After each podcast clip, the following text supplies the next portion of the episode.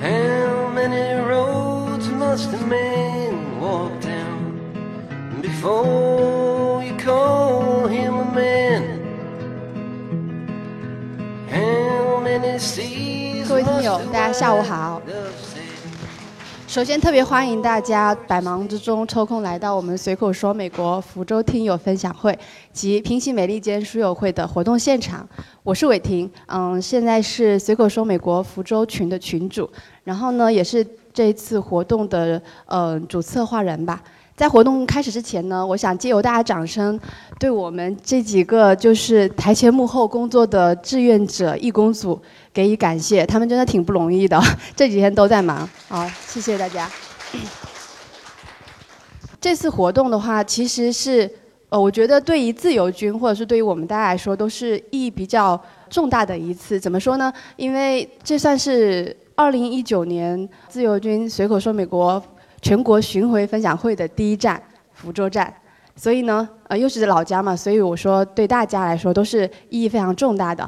那其次，虽然说我们这次活动在福州举办，但是因为我是大家报名是找我报的嘛，我了解到有好多人是从外地赶来的，嗯，有从青岛南下的无忧姐，然后有从美国跨洋回来的助阵嘉宾胡瑞，欢迎，然后还有一位让我其实挺感动的一位一位姐姐是这样，就是她当时找我报名的时候，嗯，她来自西北嘛，我说你可以去西安啊，没有必要跑这么远，然后她回答我的是。嗯，其实我就是想来自由军的家乡福州看一看，然后当时把我感动的，其实当时名额已经满了，然后我就说那你来吧。然后这位马姐在哪里？好，福州欢迎你，谢谢你，谢谢你。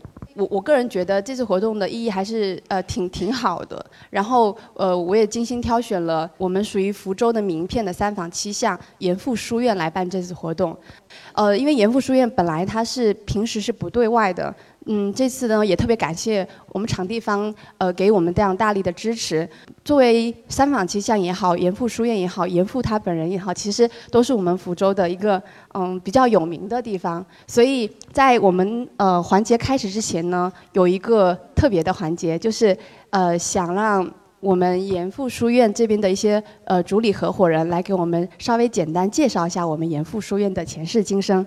啊、掌声有请 陈世峰先生。欢迎大家哈，各位这个随口说美国的听友，还有我们那个平行美利坚的书友，欢迎大家。自我介绍一下哈，我是原先盐湖书院这边的负呃负责人啊、那因为其实盐湖书院很早，大概在一一六年就开始啊、运营了啊。其实很多人啊、可能都来过哈，因为在特别在文化跟艺术领域，我们还希望把盐湖书院打造成一个平台。呃，那介绍一下，首先这个介绍一下盐湖书院嘛，因为大家看到到就是说，呃，进来的第一个场馆是盐湖书院。其实我们这里面有三大板块，除了盐湖书院以外，还有一个是盐湖汉墨馆啊、整个馆叫盐湖汉墨馆，那包括了盐湖书院，还有这个呃前院有一个叫盐湖的一个书法的一个一个一个集中的一个展示区啊，还有一个就是生平馆。那整个我们还是这个整个馆是还是以严复先生啊，以这个呃介绍他的这个这个生平，还有去传承他的文化跟精神的一个地方。那整个严复呢，应该是跟大家一样啊，都是福州人，应该是我们啊乡贤了啊，在中国近现代史上啊，作为这个西学啊，作为一个卓越的这样的一个近代启蒙思想家，他的故居是在。啊，蓝光巷，我们这个其实是他的一个呃文化的一个主题啊，这个书院啊是去传承他精神的一个地方。那严复其实他的一生，就可能大家在那个近现代书里面就可能呃印象比较深的是，他是翻译翻译的《天演论》，是吧？啊，可能大家都直接的对他的理解，可能他是一个翻译家，是吧？啊，这个物物竞天择啊，适者生存，应该大家都知道这句话啊。他当时是翻译了。啊，英国啊，当时英国是是日不落帝国，是整个世界最先进的这样的一个国家。那他翻译了，其实翻译了八大著作，还不只是《天演论》啊，但还有大家有没有经济学的？比如说《国富论》也是他翻译的。那还有法学的，如果有学法学的，应该都知道这个孟德斯鸠的那个《法译》啊，那也是他翻译的。啊，他应该是从了翻译的当时中最先进的英国的八八大著作啊，从经济、政治、哲学到自然这个生物这各个领域，就把当时的整个最先进的西方最先进的文化跟思想啊带入到中国，启蒙了中国。所以说他是西学第一人啊。还有，其实严复是个教育学家哈，其实他提出了什么古名利、开明制啊，也是鼓励大家的字体去发展。他也是个教育学家，那他担任了北大的第一任校长啊。其实这个蔡元培之前，大家都知道，可能就觉得啊，北大的校长对蔡元培可能大家印象比较深。其实，在蔡元培的前任就是严复，严复在这个北北大的任期事实上是很短，只有半年多，但是他给北大的整个的成立啊起了一个很关键的作用。他也是奔走于这个英国。给北大的成立去啊，获得更多的这个经费啊。北大其实一度差点被教育部门被教育部停办嘛，也是他写的一个帖啊，这个什么叫北大不可啊停办帖，给到教育部啊，呼吁啊啊成立啊办学。所以说他在严复先生对北大的这个成立起到了很很关键的作用。那除此之外呢，他还担任了那个复旦大学的校长，还有那个有没有安徽的？啊，安徽的一个叫安庆安庆师范学堂啊，也当过校长，所以说严复也是个教育学家。大家可以如果呃有兴趣的朋友哈，可以到回头可以到前面去看一下。那严复也是个书法家啊，他这个的铁学啊理论非常的非常的这个功底非常扎实。我们也有一部分啊一系列的展示了严复的一个书法，叫书法家严复把严复说成书法家，那就简直是不能概括他的这个一生的丰功伟绩。其实，严复的一生啊，在我们的整个的中国的这个近现代史上的影响是非常大的啊，并不是说我简简单单的这么几句就可以把它给涵盖了啊。那因为今天主角啊是我的啊，重点强调一下，是我的 NBA 同学啊，自由军哈啊，应该重点是他。那我觉得一百年前的严复先生跟一百年以后的自由军其实也是平行的，我认为说啊，为什么说？啊，我这个我们的自由军是平平行严复呢，因为我其实我今天想讲的主题就是平行严复先生，或者说我们叫平行严复精神。啊，这个其实我认为说，啊，自由军啊是跟严复先生一样的做了一件事情。啊，这里面我想去挖掘他的一些共同的地方。我刚才讲了，严复先生从当时最先进的国家英国翻译了八大著作，先后从这个经济、政治、哲学。这些自然的一些生物的角度，啊，把这个当时最先进的西方英国这些思想带入进来。那自由他现在做的一件事情，不是也是差不多跟严复先生一样吗？那现在最先进的国家是谁？美国，对吧？这个我们的自由军在随口说美国，或者在平行美利坚里面，他讲到了，他也是从方方面面的把美国的一些东西带入给大家。啊，通过当然通过新新媒体的技术，那原先他可能。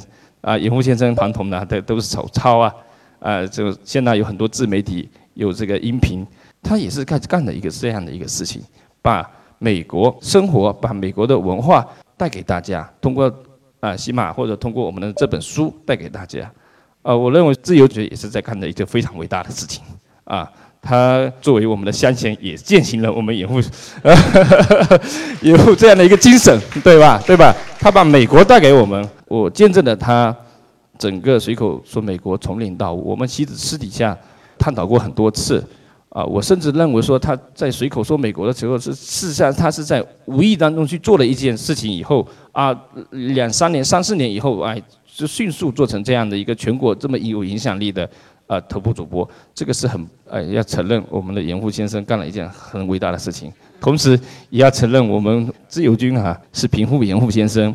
也做了一件非常伟大的事情啊！感谢大家的参与，啊，谢谢。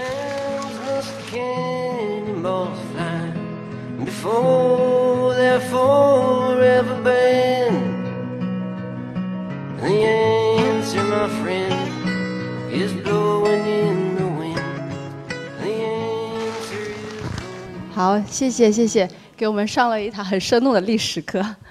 好，接下来呃话不多说，因为下午的时间其实还挺紧张的。那个我们待会儿就把很宝贵的时间交给大家非常非常期待的自由哥。好，掌声有请。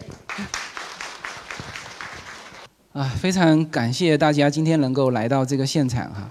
刚才那位是我的 NBA 同学，今天来到现场的有我的高中同学、大学同学、NBA 同学。那有的时候我们人就是这样子，就是在读书的时候大家还很书生意气哈，后来混着混着就混成不像读过大学的。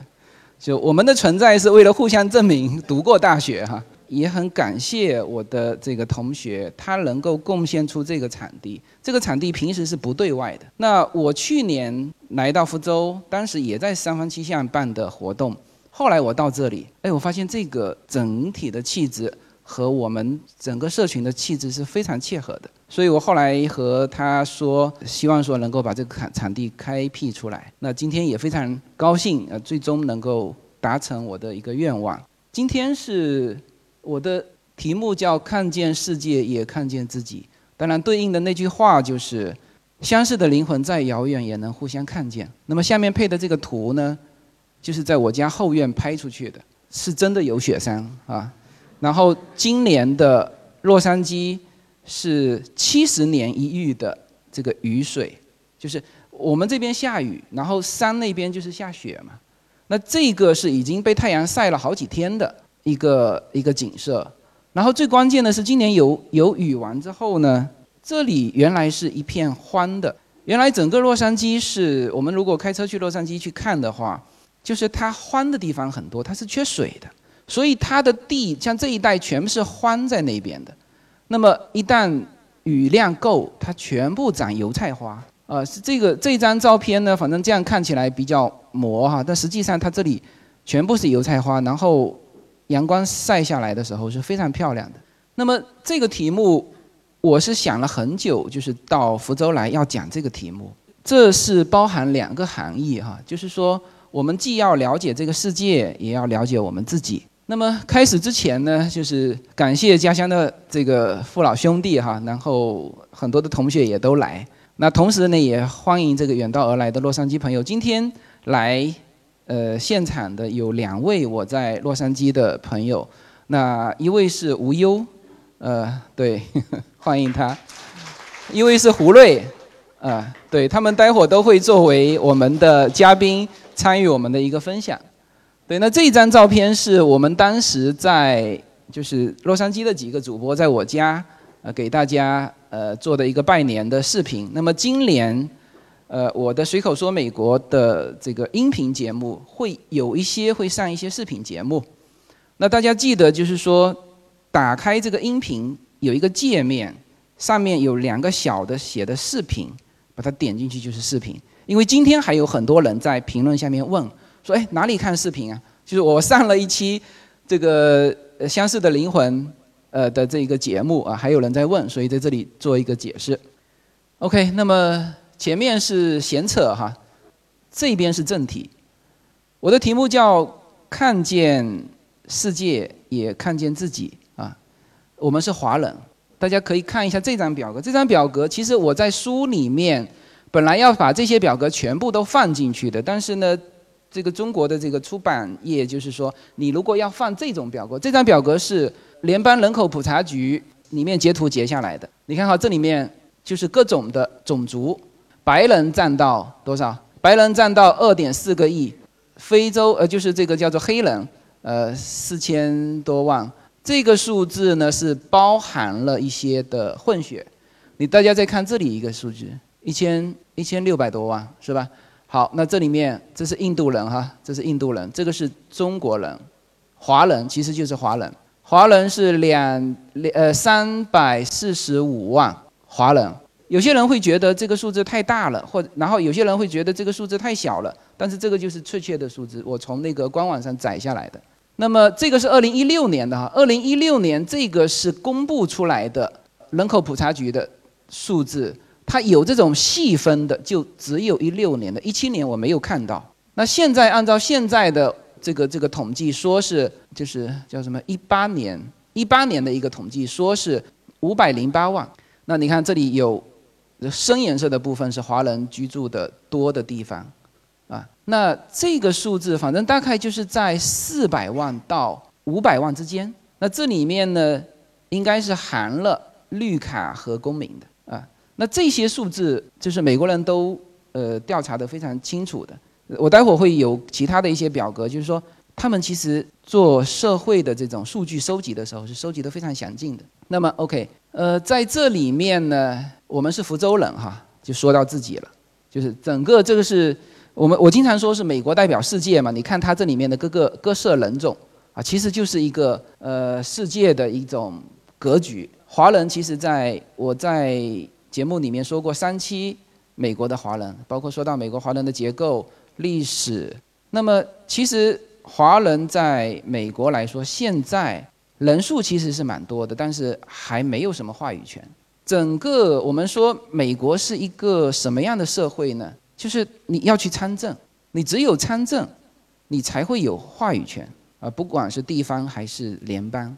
那我们说到联邦，总共两院合起来，它的这个参议员加众议员，我们叫国会议员。那么两院这里面就联邦的哈，州有州的，这个城市有 city 有 city 的，那么。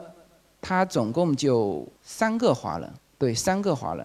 他的参议院有一个，曾经有一个日本人当过他们的这个参议院的，大部分是在众议院。众议院现在是三个，其中两个是这个台湾人，其实他是 from 台湾，而不是从中国过去的。从中国过去的只有一个，叫蔡美心，她的老公叫武国庆。武国庆曾经上过我的《随口说美国》的节目。当时他要参选加州的参议员，啊，还到我的节目来拉票过。那么，那事实上这个比例，华人在美国的比例已经很小了哈，大概是一点，这里面写的是，一点二，对，那一点一、一点二这里，因为它这这下面是加了混血的，混血的，嗯，对。那么这是纯种的，看到没有？这个是纯单一民族啊，这边是这边是两个或者更多的民族，因为有的他就。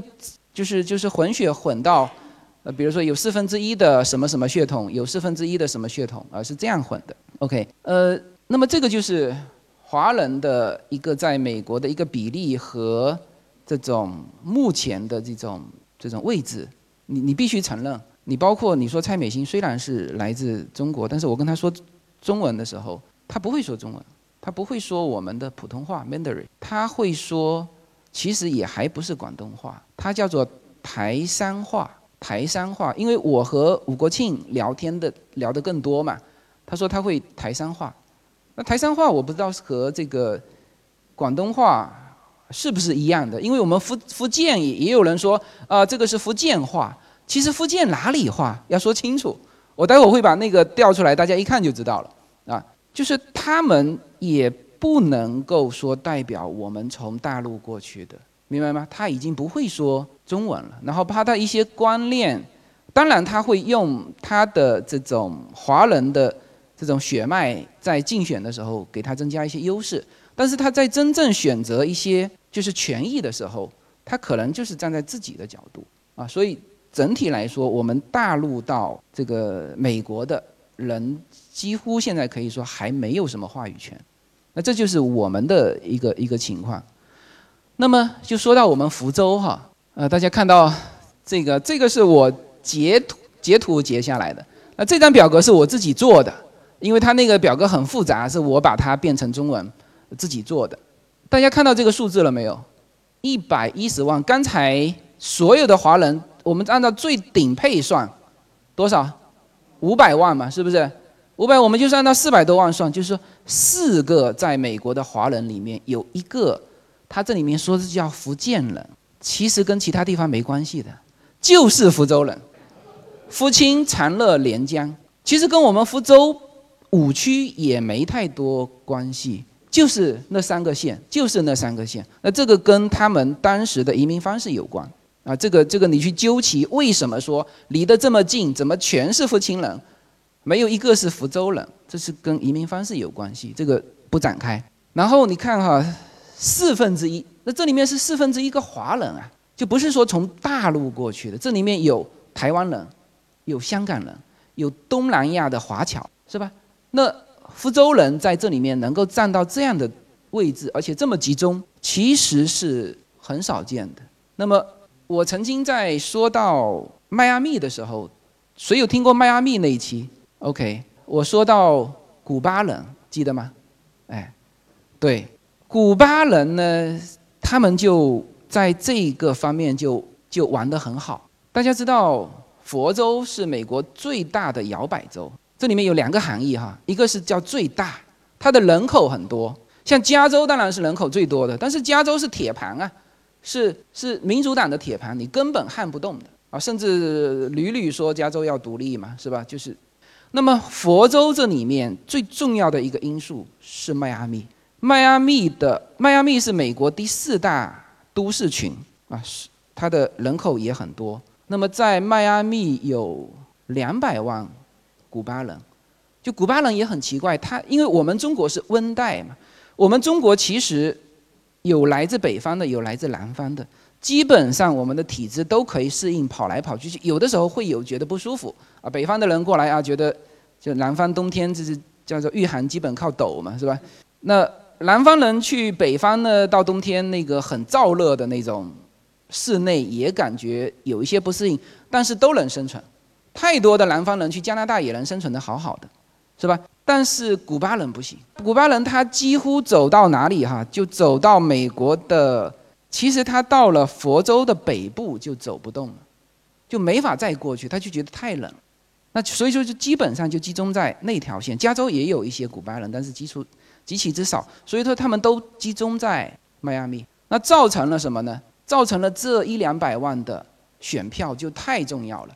它直接可以左右迈阿密的选举，而迈阿密又是佛州的最最重要的城市，那么它的导向，共和党、民主党又直接影响到佛州的导向，而佛州又是美国最大的摇摆州，所以变成这一群古巴人很厉害，他总共就一两百万，而而我们福州人有一百一十万，是吧？所以这个数字是很让人惊讶的。大家看哈，就是像上海都排到第六位，北京。那么这里面就是这后面也很重要哈，所以你看哈，这里面我们说福建实际上就是长乐、福清、连江，像河北就是石家庄、衡水，是吧？像这些吉林第四第四名的吉林、延边、梅河口，啊，像这些就是我们看到的，在美国看到的，呃，这些人实际上他们都来源地都很集中，就是大概就是一个这么一个局面。然后大家知道我在美国有上那个 Adult School，就是。叫成人学校嘛，去学语言嘛，那么经常会站起来自我介绍，那我们就要介绍我们来自哪里嘛，是吧？那现在就是说，因为像我那个城市去上课的，就半班都是华人啊，那还有一些就是南美洲啊这些的当地的，那我们往往就不只会介绍 China，会介绍 China 哪里的哪个城市。那我经常介绍的时候，会经常说说。我来自福州，一个 small city，但是我补了一句，我说福州人来到这边的有一百一十万，所有同学的下巴听的都掉下来。这么小的城市来美国一百一十万，一百一十万是在美国很大的一个数字。这个我我记得我那时候说到这个的时候，有一个巴西的美眉举手问说，他们为什么过来？就是我们会在美国会经常遇到这种问题，就是就是你可以回答的很简单，也可以回答的很复杂。我们这种。遇到这种情况比较多了嘛，那我就会跟他说，我先说了一句为了 better life，就是更好的生活。后来他我看他听不懂，我说那就 good work，为了更好的工作吧。那实际上也是也是这样啊，就是一两句话把他们打发了，说太复杂他们也听不懂。那么这我们就是来自福州啊，我们就在福州，所以福州就是自古是个侨乡。实际上，它在外面的影响力是很大的。大家知道吗？在你们如果去东部西海岸，福州人还相对比较少。我们在洛杉矶，像无忧和这个胡瑞，我们在洛杉矶可能看到的福州人还偏少。但是你你如果去东海岸，哇，全是福州人。然后你去餐厅吃饭，全是福州人。你知道日本的这个 buffet 全是福清人开的，无论是到甚至一直到这个夏威夷。夏威夷的餐馆全是福清人开的，就九十九他们就是一用一个非常保守的数字说九十九，然后那个整个东海岸的日本的 buffet 全部是呃这百九十吧，当然还有一些日本人自己开的啊，基本上被福清人、被福州人打的根本是没有防守之力。因为我自己也去，因为我们在洛杉矶那边有那个小东京，是吧？我们到那边吃过，料是很好，但是太贵了。而美国人他做给日本人可以，但是作为美国人来说，他这便宜这么多啊，是吧？就所以全部去那个，呃，他们也看不清楚，反正就是写着 sushi 就进去吃，便宜哪里便宜哪里吃，所以几乎被福清人打的根本找不到北。整个东海岸你们去吃中国的餐厅都是福州人，那么。曾经有一家连锁的华人的这个餐厅，就是你到他这边工作，他培养你，然后呢给你钱，你出去外面开分店，当然是开他一样的连锁品牌，啊，就给你钱，教你，给你配任何的资源出去开店，只有一个条件，大家知道吗？福州人，福州人，对，所以这个就是我们在美国的整个的一个状态。哎，这个说一下这个细改的墨西哥大姐的故事哈。细改可能大家都不知道，就是翻译成普通话叫做“认真的令人发指”，啊，非常认真。哎，那么我们曾经呢有一个有一个作业啊，就是几个人组成一个 team 啊，要一起来说一个国家嘛。那我的这个 team 呢，就是。就只有我一个中国人嘛，然后其他的全是墨西哥，还有什么巴西，还有什么什么，就南美那边的。那其他的 team 呢，就反而是有华人的这个这个这个团队呀，他就说其他的国家，那比如说配一个智利的，那他就说那些国家去了。确实，我们很多东西不知道，那我们就爱听其他的国家。那到我这边，因为我发现到最后全班没有一个人说中，说到中国。那那他们说他喜欢做说中国，那我说行吧，那我们就就说中国吧，OK。然后呢，这个先是我们就是聊到语言，语言哈，呃，官方语言叫做呃 Office Language。他之前他就问我，他说中国的有几种官方语言？我说中国只有一种官方语言，就是 Mandarin。因为我大概知道他的意思哈，就是因为在加州有两种中文是官方语言。嗯，就是你遇到是你说我说我 I I speak Chinese，嗯，他就会问你是 Mandarin 还是那个广东话，叫做 Cantonese，对吧？呃，但我大概知道这个，但是广东话其实怎么能够跟普通话去平起平坐呢？是吧？至少在我的这个说国语的这个人来看，所以我们在洛杉矶基本上会和台湾人混在一个圈子，因为说的都是中文嘛。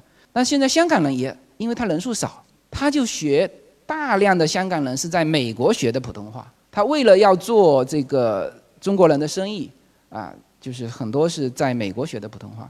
那么我大概知道他这个意思，那我就跟他说，我说，嗯，我说 no，我说 Chinese office language only one Mandarin，就只有一个普通话是。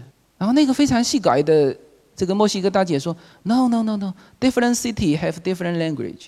他知道，就最怕这种。又知道一点，然后呢？你那我听他这样说呢，我说行吧。因为什么呢？我那时候犹豫了好久，要不要跟他把这个这个东西展开？因为一旦展开，这就是一个很复杂，要特别要要用英文给他说的很清楚，是吧？呃，在他之前我就看过一个例子，这个例子说起来也很有意思啊，给分享给大家。有一对台湾的老夫妻呀，也是他们组了一个 team。然后说了，他呃，别人问他，他说，哎，Are you from China？啊，他说，No No No，I'm from 台湾。From 和 come from 是不同的。我们我们有的时候会说混起来。其实老外的英文的定义是非常准确的。比如说 from，它就是指你出生在哪里。无论你现在国籍怎么变，我们 from 都是 China。对你不是说国籍变了就那个，你大家有做过移民的应该知道，是不是？他的最重要的就是你出生地在哪里。你说我改了国籍，抱歉，照样排期，按照大陆的那个排期去排，没用。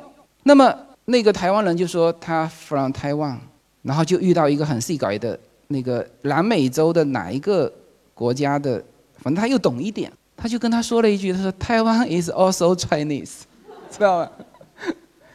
就是南美人知道，然后就就反问这个台湾的两个老夫妻，然后两个老夫妻问呆了。当然，他也首先这个东西用中文去表述，其实就很难表述，到底台湾是是什么？是台湾还是中国？就对于台湾人来说很难表述，知道吗？那么我就看他发呆，然后最后也不了了之，就没有办法把这个东西完美的展开。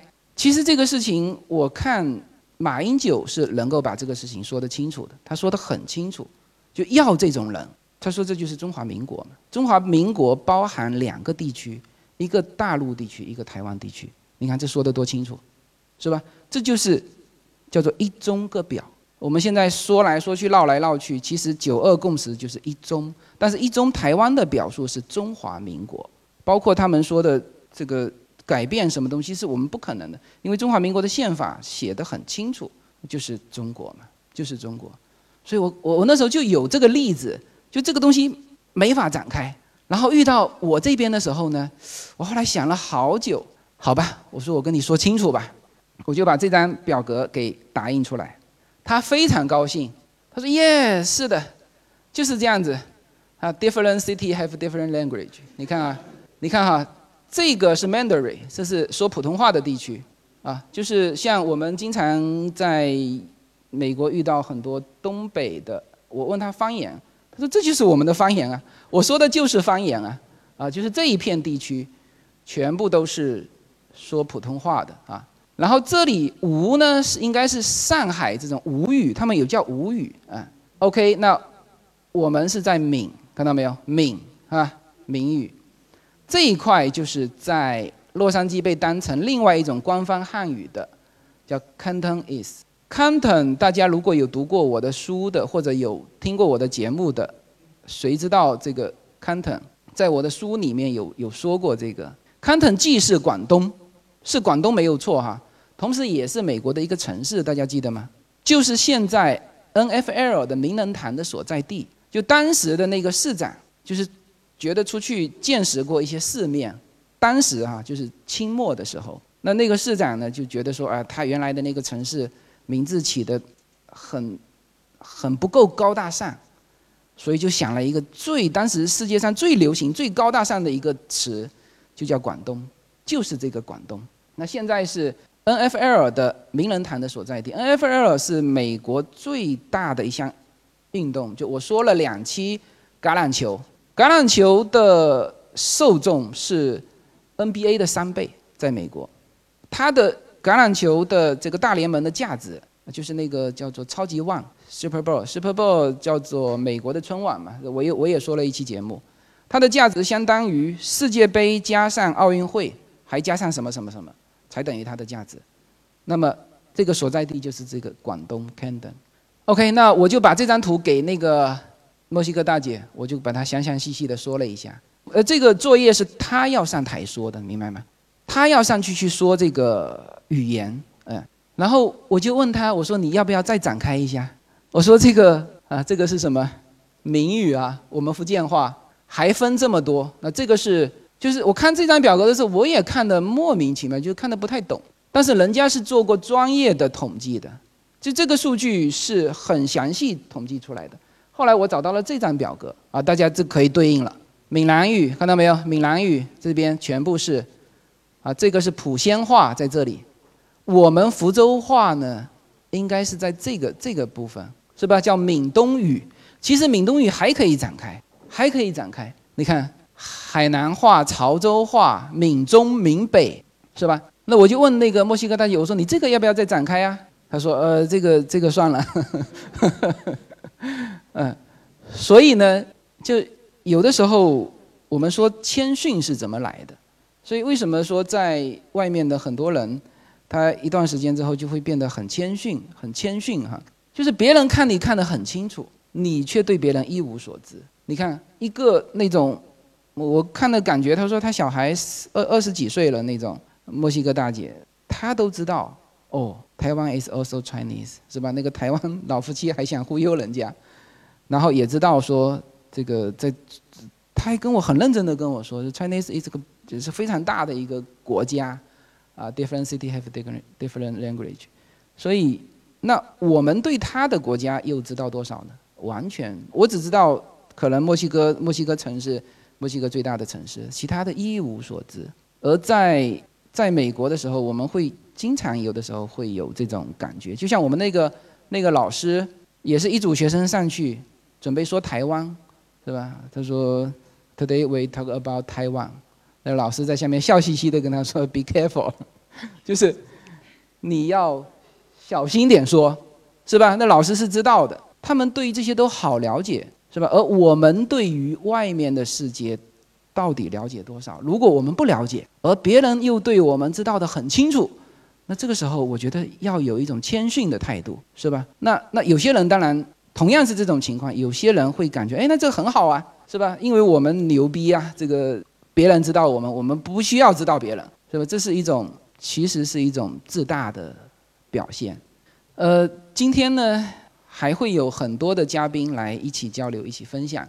那用这个时间，我就想跟大家呃分享这些内容，就是说要看见这个世界，同时也要看见我们自己，好吧？那谢谢大家。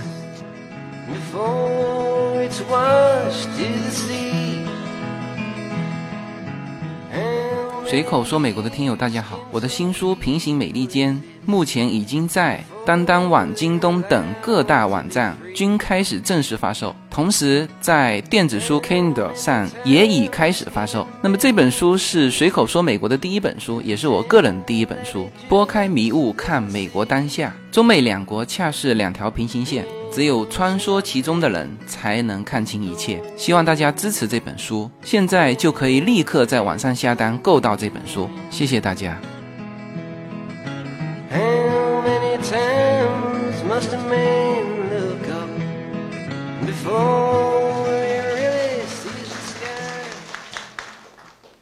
我介绍三位嘉宾哈，呃，第一个呢是我们的猴哥，猴哥在哪里？啊，猴哥，猴哥，猴哥，来来来，猴哥上来，上来，上来，上来。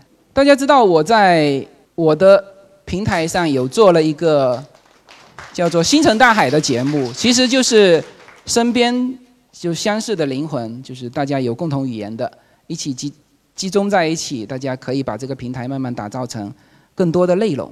那么猴哥在我们上面有一个叫“巧语闲言”的一个节目，啊，那么今天也非常很高兴猴哥能够来到这个现场。那请他跟我们大家分享几句好吗？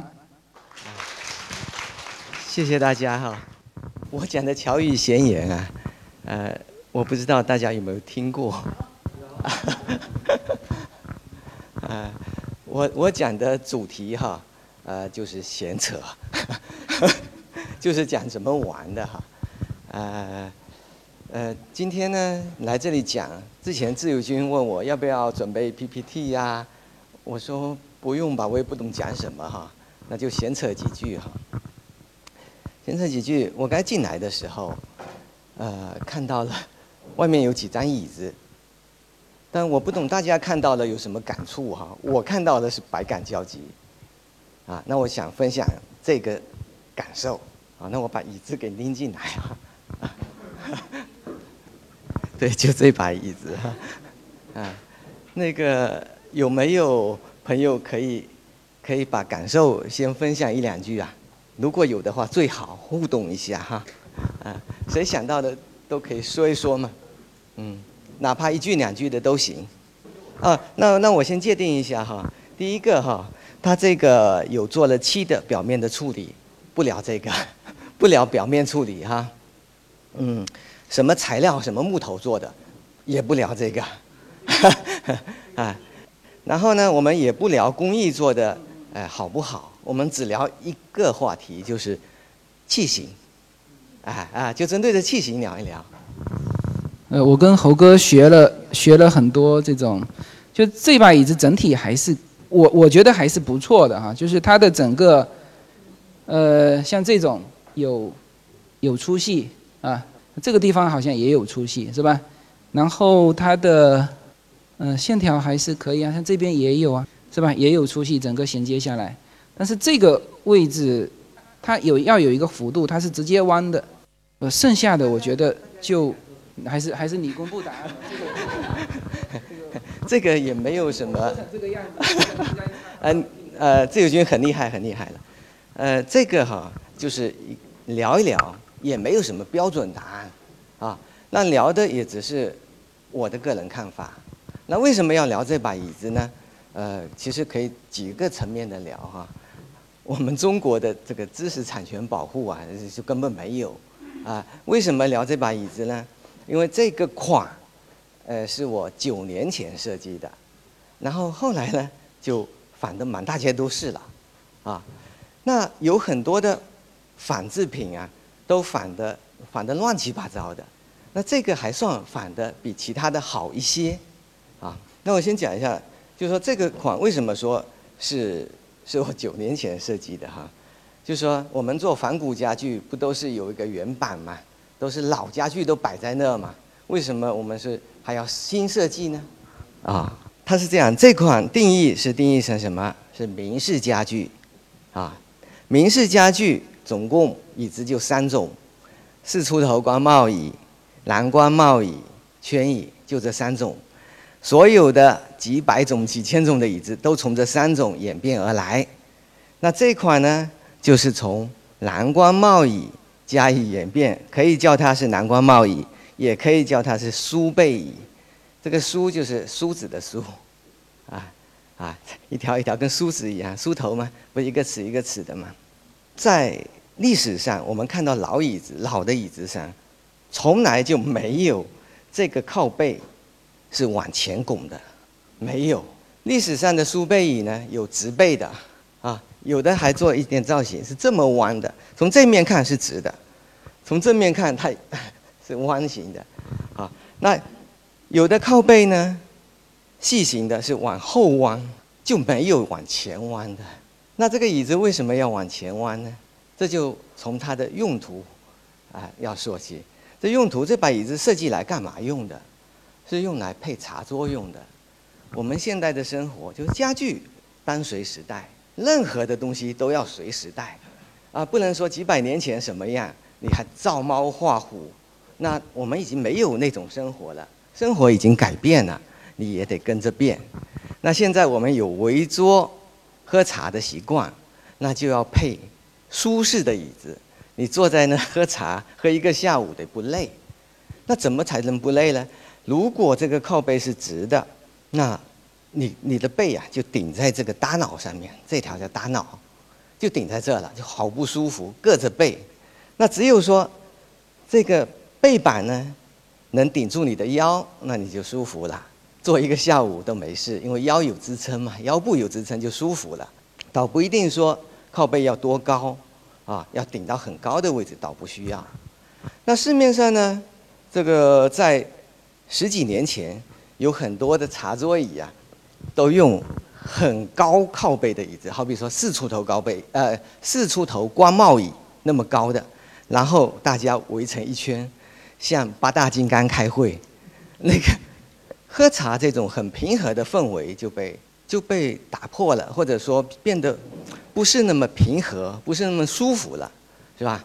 那种高背的椅子应该是单张坐的。啊，法官啊，可以坐靠背很高的椅子，啊，那是严肃的场合，而平和的场合，尽量要把靠背压低啊。那首先设计，你选一个做一套茶桌的椅子，那你首先要有一个理念，要把这个氛围先设计好。那氛围就是要平和，那把靠背嗯降低，降低以前有没有呢？有，老椅子上有高靠背的，有中靠背的，也有矮靠背的，比较少。那我们就选择了这个矮靠背的，这是第一。选择矮靠背就是为了让整个氛围平和啊，这是第一了。然后当矮靠背下来以后呢，如果不顶着腰，那不舒服，那我就把这个靠背往前了。这个是以前没有的，是一个新的设计。然后呢，讲到这个设计，有一有一天啊。有个朋友，他到某一个地方，哎呀，看到那椅子，他说：“哎，这个椅子是你的，你做的吧？”发给我发图片，呃，我看了一下图片，就不是我做的。为什么呢？他发过来的图片哈，这五五条棍啊，它是垂直的。那要让这五条棍要做得漂亮呢，必须两点哈，一个是要有粗细，就下面粗上面细；第二个五条棍是是斜的啊，那个反的呢就不如这个，它就直的五条平行的五条线啊，那就不好，一看就不是我的了哈。第一，然后刚才自由军啊，其实也看到了，他讲的两点哈，这两点都讲得很好。第一个，他讲的这里有粗细，你看啊，这个扶手的粗细啊，是中间粗，两头细，这个在明式家具里面其实也是很少，有这这边粗这边细的，啊，有个粗细变化的，也就是说，所有的线条就跟书法的线条是道理相通的，它一定要有粗细变化。如果线条啊都是没粗细的，那就是就说那就跟孤彩棒一样，就很难看。书法有起笔的重，然后慢慢提啊，慢慢写细，然后到中间最细了以后，然后再慢慢粗，再顿下去，是吧？那都是有粗细哈，所有的线条都应该要有粗细才对。那它呢，粗细是做到了，但是呢没做准，就是这个地方呢太细了，它跟这里的感觉，从这样看，这里的粗跟这里的细有点不协调，就细的有有点突兀，就突然间这里有点突兀了。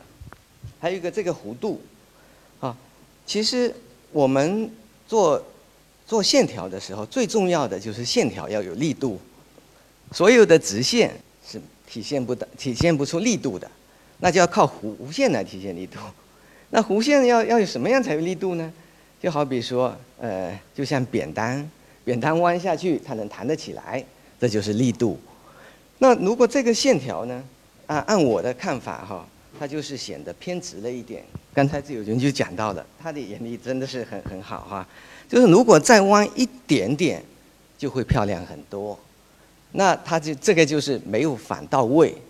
那他有反到的，你看这粗细还都做了，其他的很多啊，连这个粗细都没做。那他还这个还算做得好的。那还有哪里做的不够到位的呢？就是像这些地方，侧面看看这里哈，跟看这里其实道理是一个道理的。嗯，它这里拐的，你看就就是一个疙瘩在这里，就不流畅不顺，是吧？就这里看比较突兀，它没有一个很自然的啊，下来就很跟流水一样很顺，啊，它没没做出这种效果来。那就是说很多东西啊。那能看呢，以为以为明式家具就是这样，其实呢是没做到位，啊，做到位的东西应该看着各个地方都非常舒服，啊，才是好的一个器型。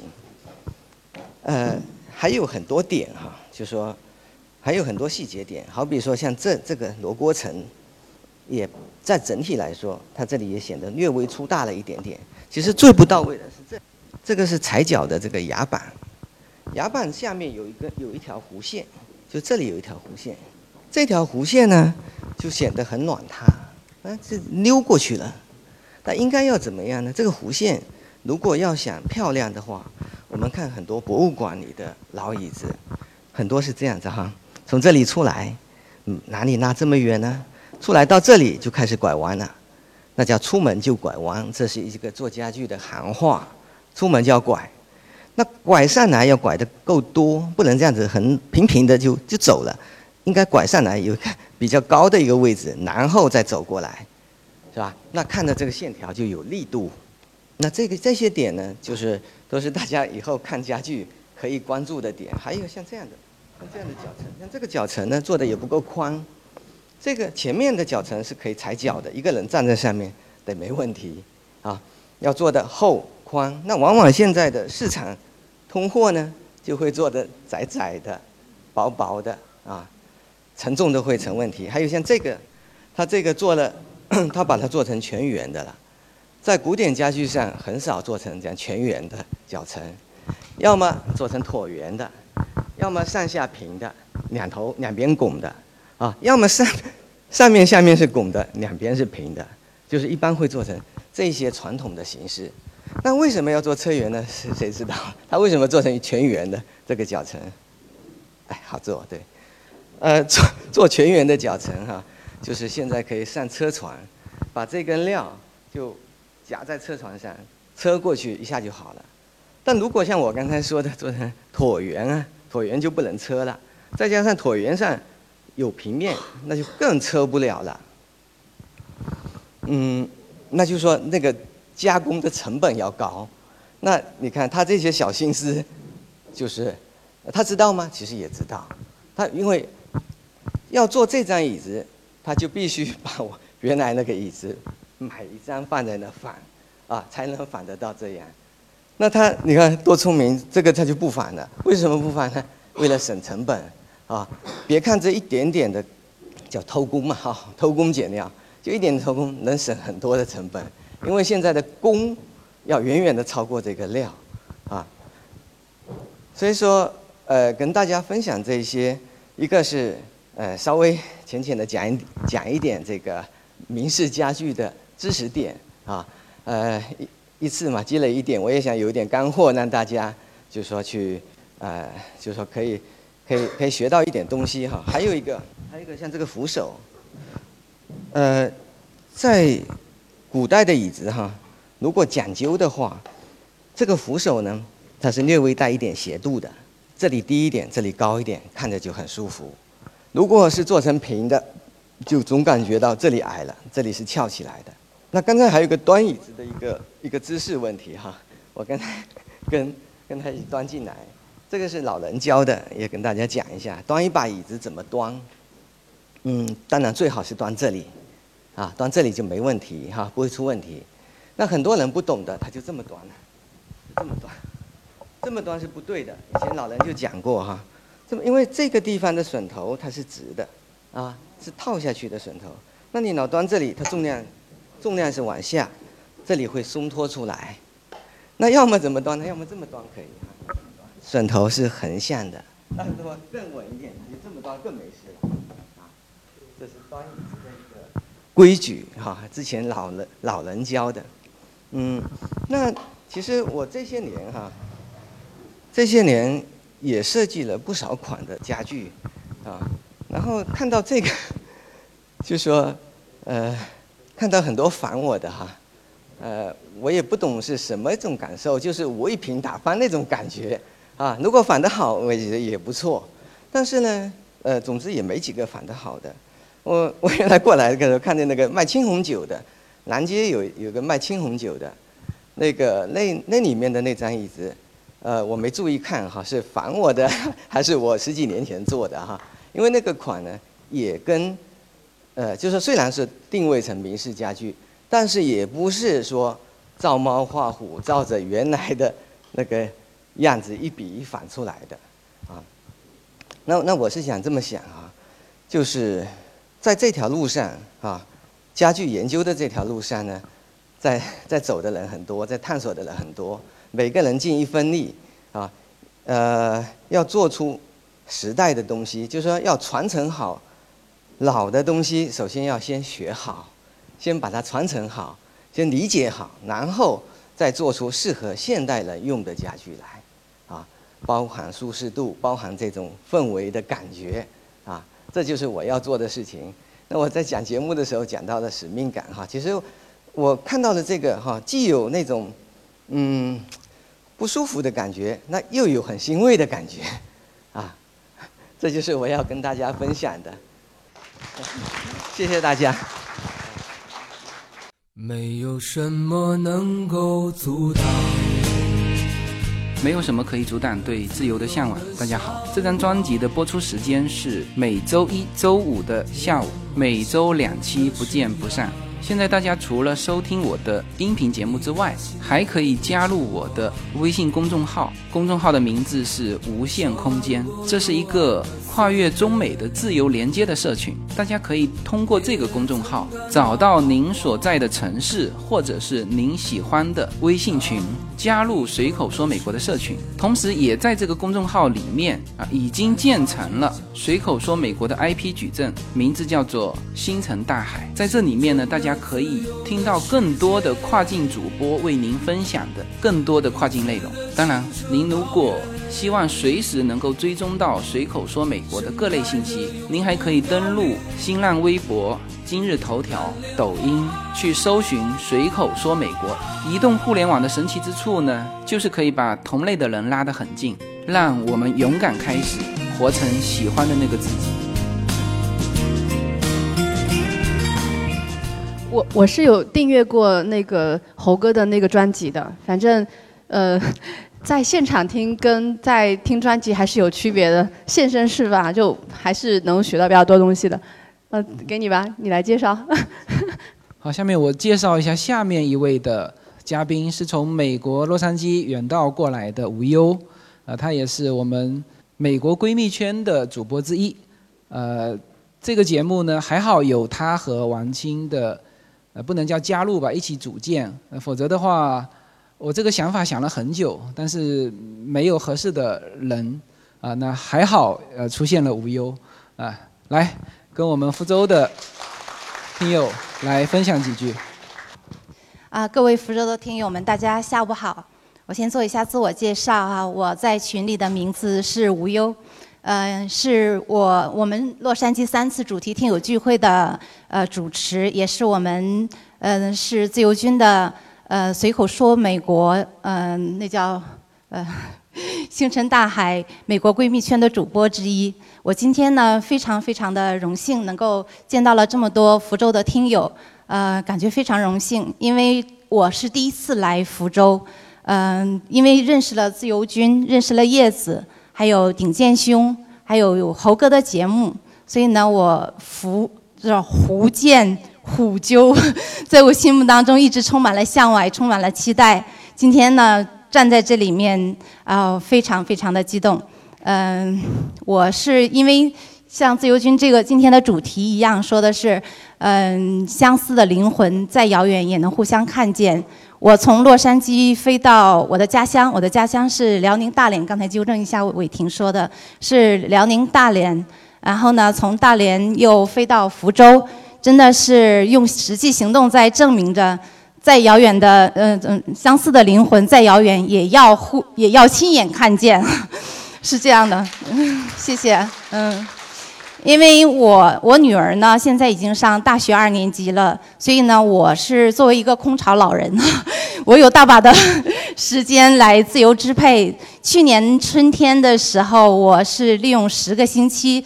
走了十三座城市，来到呃国内，然后因为一方面是有我的朋友、家人、亲戚，还有嗯，主要是还有很多的通过随口说美国这个平台认识的朋友，因为大家有着相似的灵魂，所以呢。嗯，很多人是第一次见面，我都没有那种陌生的感觉。像今天，像我来跟伟霆，还有柯东姐姐，昨天就是去机场接我的，真的是相似的灵魂。当大家一起见面的时候，没有任何的陌生的感觉，就一见如故。包括我去年去了这么多城市，跟很多人也是第一次见面，大家之间没有那种像网友见面的那种陌生感呐，什么怀疑呀、试探呐。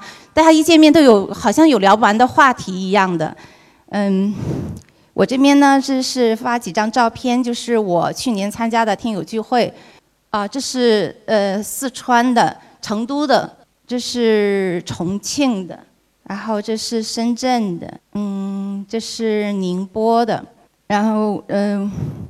我今天呢，其实啊，作为美国闺蜜圈的主播呢，我在这里也想借这个机会呢，我不知道这里面有多少是订阅我们闺蜜圈节目的，啊，谢谢各位哈。我在这里面也是想作为闺蜜圈的主播呢，跟大家说几句，作为跟女性朋友们说几句心里话吧。可能你们订阅我们嗯闺蜜圈，或者是听过我们闺蜜圈节目的朋友呢，对我的经历可能都都挺熟悉的。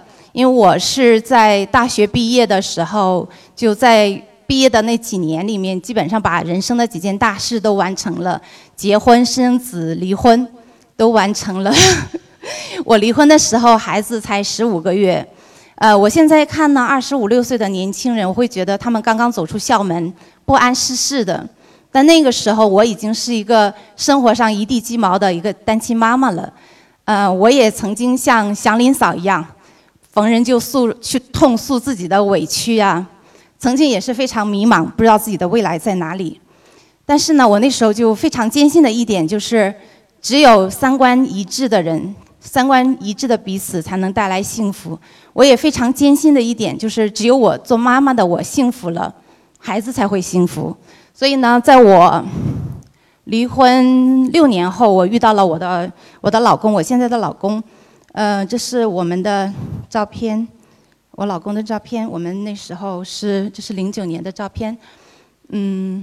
他呢是我老公，他是他比我大九岁，他没有结过婚，他在世界著名的大公司是位居高职的。嗯，我们俩虽然语言文化背景完全不同的，但是呢，就有一点是性情意趣都非常相似，三观非常一致。所以他是一个对人对事非常认真热情的一个人。然后呢，他也会给我和女儿一些非常积极呀、正确、正面的一种。呃，引导他是用用他吧，应该说是用他的那种幽默啊、宽厚啊，能抚平我曾经受到的伤痕。然后他也会让我们用那种非常积极呀、非常智慧的态度去面对人生的种种困境。所以在这个过程当中呢，我和我女儿都，呃，变得我觉得我们变得非常开朗、快乐了。然后我这张是我爸妈第一次来美国的时候拍的照片。然后这是我女儿，是二零零七年的时候第一次登陆呃美国，在洛杉矶机场拍的照片，非常的腼腆的小女孩。这是三个月之后，气质就完全不一样了。所以说是真的是美美国是孩子的天堂，嗯。然后呢，就是我记得我之前呢看过毕淑毕淑敏的一篇文章。她的那篇文章叫《婚姻鞋》，她说：“婚姻是一双鞋，人是人生是一条无涯的路，路上有呃呃，她说的是婚姻是一双鞋，人们创造了人民人们为了赶路创造了鞋，但是呢，人生是一条无涯的路，但是路上的千难万险，有时尚不如鞋中的一粒沙石，让人更感觉难言的痛苦。所以呢，脚比鞋贵重。”但是如果鞋伤害了脚，我们可以赤脚赶路。我在这里说这些呢，其实也是想给，就是无论是在场的朋友，我相信大家，我希望大家都是婚姻顺利、家庭幸福的那种。包括呃自由军可能上线的喜马拉雅的听友吧，能有和我当年经历相似的朋友一些启发。就是如果呃我们的人生其实是很短暂的，而且只有一次。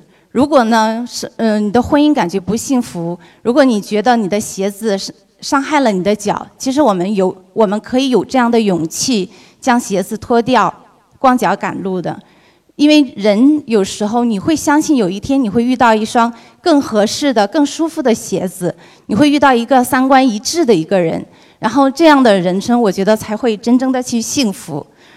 然后呢，我想我的经历也证明了一句话，就是像我们有一种说法叫“选择大于努力”，但是人只有在不断的努力当中提升自己呢，才能具备选择的一种选择和判断、判断和选择的一种能力吧。现在呢，虽然说我已人人入不惑了吧，但是呢，我虽然也经常调侃我说我是空巢老人，其实我自己一点不觉得自己老，甚至有的时候会觉得这是我人生中最理想的一种状态，我可以。做自己喜欢的事情，我觉得也是活成了那个喜欢的自己吧。嗯，我也希望我们随口听，嗯，随口说美国的听友都能够活成那个喜欢的自己，也都希望大家能够幸福。嗯，回过头来呢，我在看自己的痛苦呢，我觉得现在我可以云淡风轻的去说这些这些往事了。嗯，因为经历吧，也让人成熟起来，成长起来。你看，我这是啊，这是之前的，我说我女儿。三个月之后的一些照片，包括她当年踢足球，她踢了七年足球，她属于球场上的跑不死。包括他，他是嗯，这是他球队里基本上全是白人的孩子，只有他一个亚裔。嗯，我女儿高中毕业的时候是全年级七百个学生，她是第二名，以第二名的成绩毕业的。她是学的是 IBDP，可能大家有熟悉的 IB 比较。嗯，学起来好像比较困难的，这是她获得的一些呃奖励。这是他现在的，他现在大学二年级，阳光少女。这是他们参加学校的呃舞会的照片，呃不是男朋友，对，这都是他参加舞会的一些照片。嗯，行，我最后吧，我最后插播一则广告，欢迎大家来订阅我们的美国闺蜜圈，加入我们的闺蜜群，希望大家都能活成喜欢的自己。谢谢各位。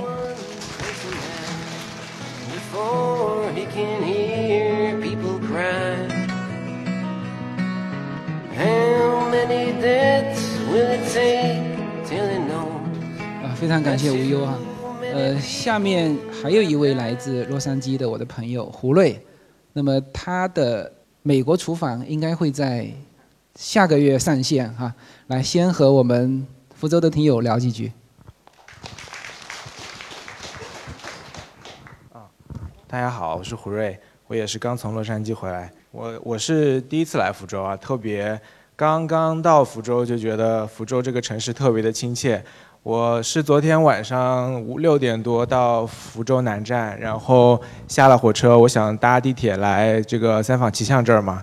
呃，完了，我发现我没有带现金，那个地铁站的机器又只能付现金，我就问旁边的那个服务员，我说能用呃微信扫码吗？我想现在国内都是微信、支付宝就好了嘛。他说不行，然后我在我就想说那行，我找找看有没有什么 A P P 可以、呃找一个乘车码出来。就在这个时候，旁边有一个阿姨递给我一张五块钱，说小弟啊，你先付。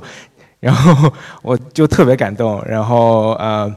跟他说了说了半天，然后才才才呃，就是他才答应说我转账给他，然后还还花了大概两分钟教他怎么用微信把那个转账码调出来，所以特别特别就是刚刚到福州，天气挺冷的，正好这两天冷空气，但是也觉得非常温暖。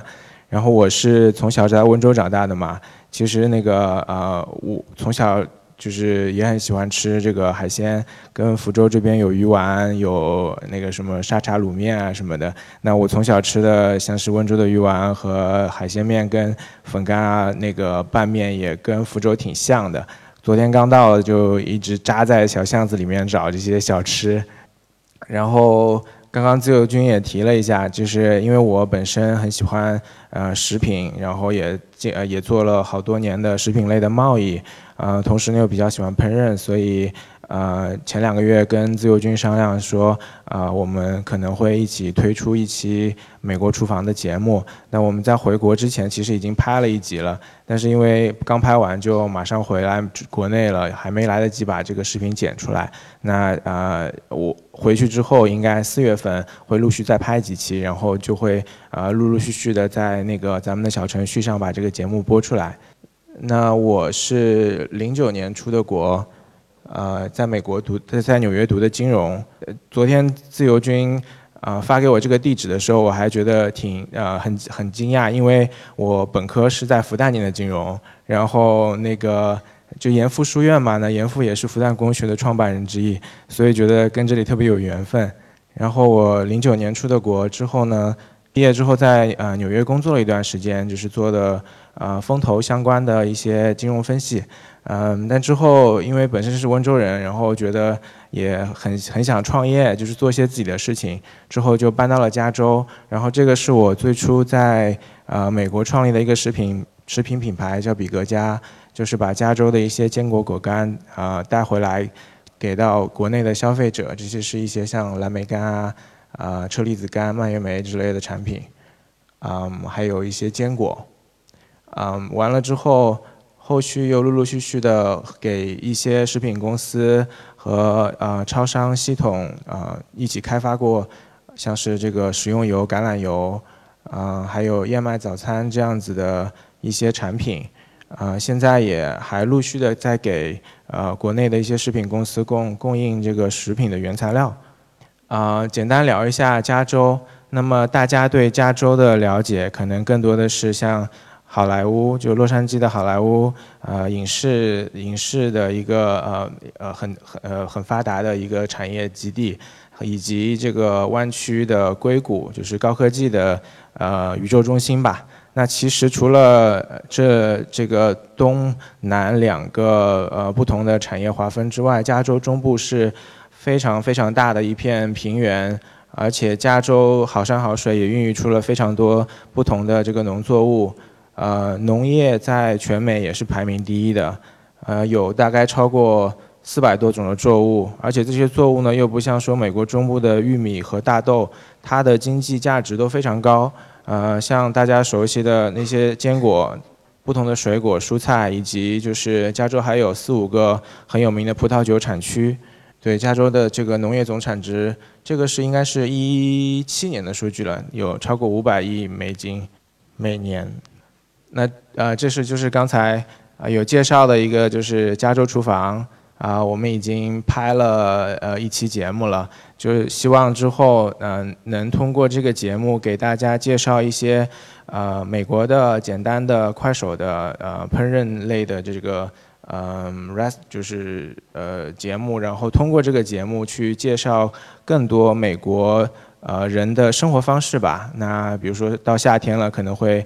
做一期像是户呃呃院子里的 barbecue 啊，就是呃烧烤之类的，呃希望大家之后啊，也就是在下个月吧，能够和大家见面，也希望大家喜欢。然后因为我本身呢是呃学金融的嘛，除了食品贸易之外呢，我也是美国加州的呃注册保险经纪，近近两年。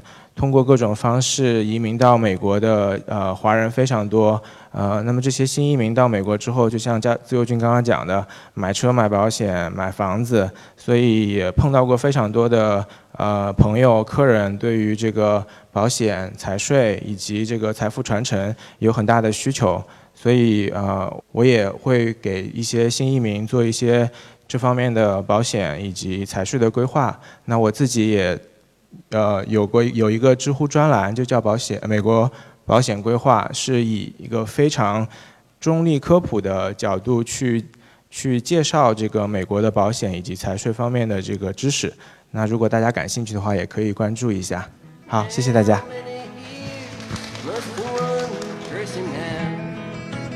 然后，嗯，我们就中场休息一会儿，因为外面给大家准备了那个甜点台。然后大家需要用水的话，那边有我们的呃饮用饮用水可以可以用。然后底下有杯子，然后甜点可以随便拿。嗯，我们在用呃甜点之前，我们先去外面拍一个合照吧。嗯，然后摄影师待会引导一下，就在外面。呃，大家先别走，好，我说一下，等下我进来，我们还有下半场的那个时间。The answer, my friend, is blowing in the wind.